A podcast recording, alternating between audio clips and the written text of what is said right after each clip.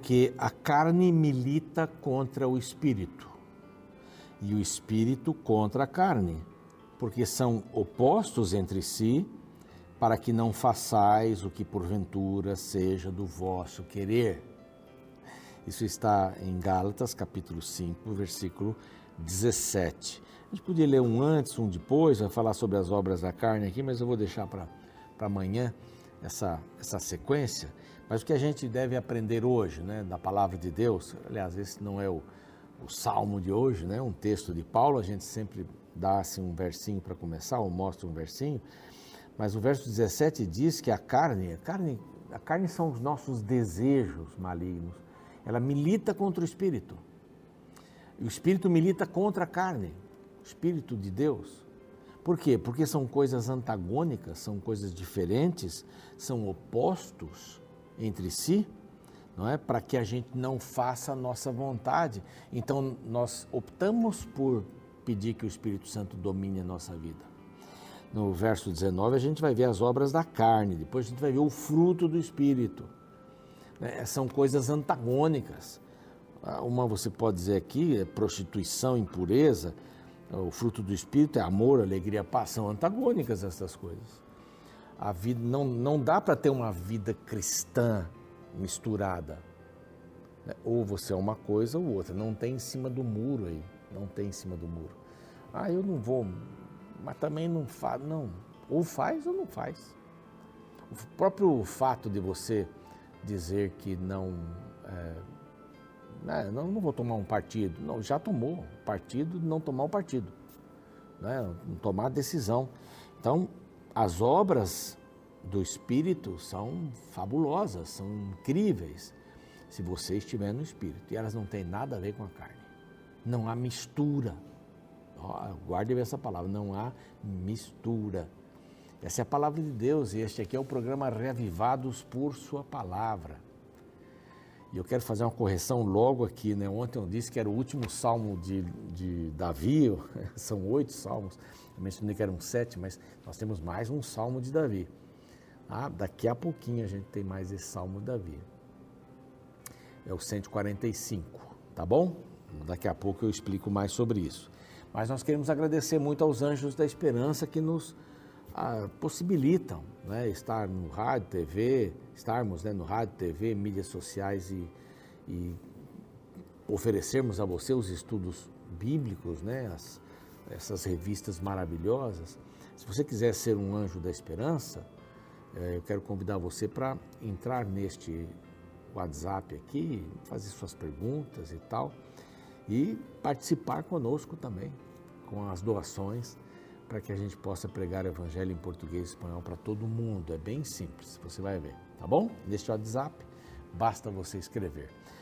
E os Anjos da Esperança e mais a Rede Novo Tempo oferecem para você gratuitamente esta bela revista, Pais Preparados, Filhos de Caráter, que a Darleide preparou aqui, fez com muito carinho. No final de cada, cada capítulo, são oito, tem aqui um plus, um material bônus que você pode acessar e ouvir aí uma pequena palestra da Darleide. No final tem oito, os oito capítulos, né? Tem aqui um teste para cada capítulo. Você envia o teste para o correio, depois de fazer o destaca ou preenche lá no www.novotempo.com barra educacão, né? Educação sentiu nem cedilha dos filhos, tudo junto.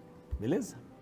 Isso é importante. Nós estamos juntos todos os dias às seis da manhã, ah, na TV Novo Tempo. Estamos no YouTube, nosso canal é Revivados por Sua Palavra NT. Vá lá, se inscreva no canal, compartilhe o canal, compartilhe o capítulo do dia. Estamos também no NT Play, há outros conteúdos ali bacanas. E no, no Deezer, no Spotify, você pode ouvir desde Gênesis até o capítulo de hoje, tá bom? capítulo 145, o Salmo 145. Vamos para um rápido intervalo, voltamos já já com este salmo, que esse sim é o último salmo de Davi.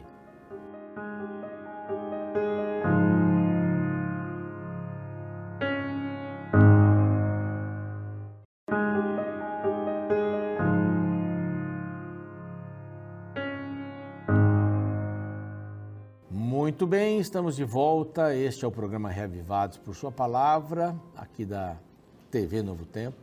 Privilégio ter você aqui todos os dias conosco. Às seis da manhã estamos juntinhos na TV, estamos no YouTube também, nas outras mídias sociais que você vai vendo por aí.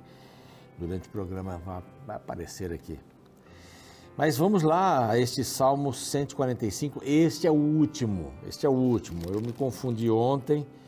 É, Salmo de Ação de Graça, 144, mas são oito salmos de Davi para terminar essa questão toda. Os muitos salmos nos confundem, né? Então vamos lá. Neste salmo também são louvores de Davi. Ele vai falar sobre a bondade, sobre a grandeza e sobre a providência de Deus. A, a pergunta ou a proposta aqui é por que louvar a Deus e como louvá-lo. É, Davi vai ensinando nesse último salmo aqui. Este salmo é um acróstico também. Aqui é, passa pelas letras do alfabeto hebraico. É como se a gente dissesse, né, no alfabeto português, Deus é grande, a grandeza de Deus, Deus é bondoso, Deus é provedor de A a Z. Né, quando você quer dizer que esse livro é bom, é, por exemplo, gramática de A a Z, quer dizer, tudo que você imaginar, né? relações públicas de A a Z, culinária de A a Z, quer dizer, tudo que a gente tem aqui, é, é, dá a ideia de completo. Então Deus é grande de A a Z. Então por que eu devo louvá-lo? Ele vai explicar aqui por que eu devo, é, como eu devo louvá-lo. A primeira ideia, eu devo louvar a Deus dia a dia. Como? Né? Dia a dia. De que maneira? Devo louvar a Deus de geração após geração. Devo louvar a Deus ainda de nação após nação. Louvar a Deus de necessidade após necessidade. E, finalmente, louvar a Deus de oração após oração. Este salmo ainda vai falar sobre ah, a grandeza de Deus, a bondade de Deus, como já disse, mas também a glória de Deus, a garantia do, de Deus, do reino eterno de Deus e a graça de Deus. É um salmo muito rico. É um salmo que tem uma mensagem muito forte. Esse sim é o último salmo de Davi. Depois, a partir de amanhã, então, nós vamos ver o 146 até o 150, são salmos de louvor, né? Desculpe a nossa falha aí de ontem, né? Mas, muito bem. Então, Davi, ele, ele volta a olhar para Deus de uma maneira assim muito peculiar. Exaltar-te-ei Ó oh Deus meu e Rei, bendirei o seu nome para todo sempre. Todos os dias te bendirei e louvarei o teu nome para todo sempre.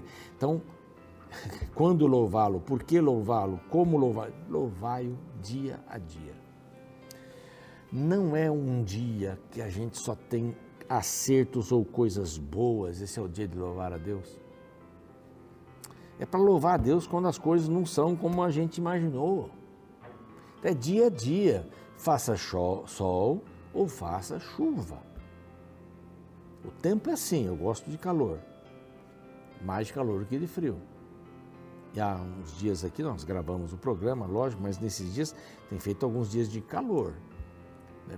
Para mim é uma delícia. Mas aí ouvindo hoje a, moça do tempo é, na rádio, vindo para cá, para Novo Tempo, ela disse assim, olha, mas vai esfriar vai baixar a temperatura e mais tal dia, tal dia. Sabe assim, então eu fico feliz só quando tem calor e quando tem frio eu fico triste? Não, eu tenho que louvar a Deus todos os dias. Quando eu tenho emprego, quando não tenho emprego, eu tenho que louvar a Deus. Que louvar a Deus não é porque Ele me fez um negócio e agora eu tenho que louvá-lo. Não é assim. Isso é barganha. É louvar a Deus sempre. Lógico, quando você recebe uma bênção de Deus, as bênçãos de Deus são mais espirituais, né? mas quando você recebe uma bênção, você vai louvá-lo. Senhor, somos gratos, louvamos o teu nome por causa disso. Estava desempregado, agora consegui um emprego, Senhor. Louvo o teu nome. Eu estava enfermo, agora estou curado. Louvo. Tudo bem. Mas louvar só quando os benefícios acontecem? Você pode ficar um mês doente. Você vai louvar só quando você é curado? Não tem sentido. Então, a primeira lição é louvar a Deus dia a dia. Bendizer todos os dias o nome, para sempre. Exaltar a Deus como exaltar a ele como Deus e como rei. Não é? Depois vem aqui o verso 3, de geração em geração, grande é o Senhor e muito digno de ser louvado, a sua grandeza é insondável. Ninguém nem consegue tocar na grandeza de Deus. Não dá para imaginar quanto Deus é grande. Não dá para imaginar, não dá para medir isso. Então, aí o verso 4 vai dizendo: Uma geração louvará outra geração as tuas obras e anunciará, anunciará os teus eh, poderosos feitos. Olha que coisa interessante aqui: louvar a Deus geração por geração. Uma geração vai falar para outra. Esse testemunho tão maravilhoso e você poder contar, você louva a grandeza de Deus. Você louva a bondade de Deus. É? Você louva a provisão de Deus. E aí, esta geração que ouve o seu louvor vai passar para frente. Dizer, nós somos educadores, nós somos exemplos. Nós podemos disseminar o louvor louvando, louvando. É, é muito lindo isso contarei da tua grandeza, teus feitos tremendos, tal. Divulgarão a memória da tua, da tua muita bondade, com júbilo celebrarão, celebrarão sua justiça. Dizer, eu conto para os outros e eles vão fazendo uma cadeia, não para nunca. Ou você acha que nós recebemos o evangelho hoje porque alguém parou lá e alguém descobriu, opa, descobri que não. Um vai contando para o outro. Foi assim que o evangelho cresceu. Aí vem o verso 8. Louvar a Deus nação após nação. Benigno e misericordioso é o Senhor, tardio em irar-se e grande clemência. É isso que a gente tem que ensinar, não só para a geração, para as pessoas, mas para a nação. Como nação, Israel deveria ser the best, devia ser o supra-sumo. Depois Judá, mas não foi. Escolheram seus caminhos, não é? E aí Deus trouxe uma nação espiritual. O Senhor é para todos, diz aqui. E as suas ternas misericórdias permeiam todas as suas obras. O Senhor é para todos, nação após nação. Então, dia após dia, geração após geração e nação após nação. Uma nação vai passando para outra nação né, fala do teu reino e tal, falarão da glória do teu reino, confessarão o teu poder, os poderosos feitos, aí vem né, a glória de Deus sendo manifestada. E o verso é, 8, então, o teu reino é de todos os séculos e o teu domínio subsiste por todas as gerações. Normalmente dando essa ideia geral. O verso seguinte, aliás, na metade do verso 13, a gente encontra que devemos louvar a Deus necessidade após necessidade. O Senhor é fiel em todas as suas palavras e santo em todas as suas obras, diz aqui. Agora o verso 14, o Senhor sustém os que vacilam e apruma todos os prostrados. Como eu gosto dessa palavra aqui. Ele apruma os prostrados. O Senhor levanta o caído. Olha aqui, que esperança, que força linda. O Senhor dá rumo, o Senhor centraliza a vida das pessoas, centraliza. Equilíbrio hoje é uma coisa muito importante, muito importante. Depois da cirurgia, tal, eu, eu claro, o pé fica parado, eu perdi o equilíbrio no pé esquerdo. Então eu tenho que fazer fisioterapia agora para dar equilíbrio, para o pé entender que ele equilibra, se ficar sozinho, ele tem que equilibrar o corpo. Né, hoje eu tenho que ficar meio bambeando, segurando algum lugar, às vezes. Isso é um processo. Deus me dá equilíbrio, maturidade espiritual, equilíbrio emocional. Deus me dá. Deus me dá equilíbrio para entender as coisas intelectuais. A ciência, Deus me dá equilíbrio. Deus me coloca no centro. É muito lindo, né? O verso 17 diz assim: Justo é o Senhor Perto está o Senhor dos que o invocam, verso 18, de todos os que o invocam. Em verdade, ele acode, atende, guarda. Profirá, pro, profira a minha boca louvores ao Senhor. Por quê? Porque ele acode, ele está perto, ele ouve aqueles que o invocam. Então, louvar a Deus de oração em oração. Não é só no momento, então dia a dia, geração, geração, nação após nação, necessidade após necessidade e oração após oração. É Deus ergue o caído, Deus alimenta o faminto, aqui diz, né? dá alimento, no verso 15. Deus salva o perseguido. É esse Deus, e a gente vai louvar esse Deus, dia após dia, sem parar. É a grandeza. Então, aí você entende este, este capítulo, tendo cada verso começado com uma letra do alfabeto hebraico, dizendo que Deus é grande de A a Z. Em outras palavras, né? Deus é grande. Em todas as circunstâncias, Ele é Deus. Não há nada maior do que Deus. Aqui sim, então, Davi fecha esses oito salmos. Né? Não, não foi ele que fechou, né? mas o salmista, aquele que preparou o livro de salmos, ele coloca aqui nessa ordem para que a gente possa terminar os, os salmos de Davi com esta visão da bondade, essa visão da grandeza, esta visão da providência de Deus. Você não está sozinho, não está sozinho. Você está sendo olhado por Deus e acompanhado por Deus pessoalmente. Essa é, essa é a maravilha do Evangelho em nossa vida. Ele veio, ele morreu por nós através de Jesus Cristo, a Trindade envolvida aí, né? Para que você e eu tivéssemos uma saída. Qual é a nossa resposta? É louvá-lo diariamente, louvá-lo de geração em geração, influenciar a nação, né, as nossas necessidades, necessidade, necessidade, louvar o Senhor. E de oração em oração. A gente louva a Deus através das nossas orações. É muito lindo isso. Que você e eu possamos acreditar nessa visão de Deus de A a Z, sendo grande, poderoso, bondoso, maravilhoso. Nunca duvide disso. Vamos orar? Pai querido, nós te agradecemos, porque o Senhor é grande, de A a Z, é bondoso, é provedor. Se de alguma forma algum dos teus filhinhos estejam passando por um momento difícil, que não se compreende, que haja calma e esperança do verbo esperançar. No seu tempo, as coisas irão se resolver.